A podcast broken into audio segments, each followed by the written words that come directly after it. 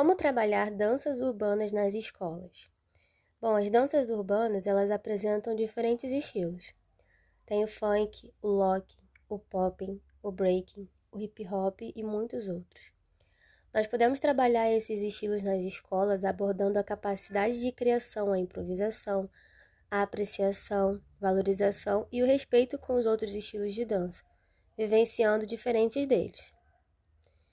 Além disso, a gente também vai trabalhar os elementos constitutivos, que são os ritmos, o espaço e o tempo, destacando os movimentos, como por exemplo no pop.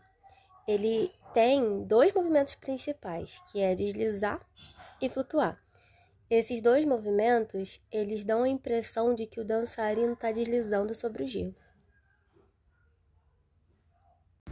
Trabalhados dança nas escolas nos possibilita atingir todos os alunos, sem discriminação dos menos hábeis, ou das meninas, ou dos gordinhos, ou dos baixinhos, dos mais lentos.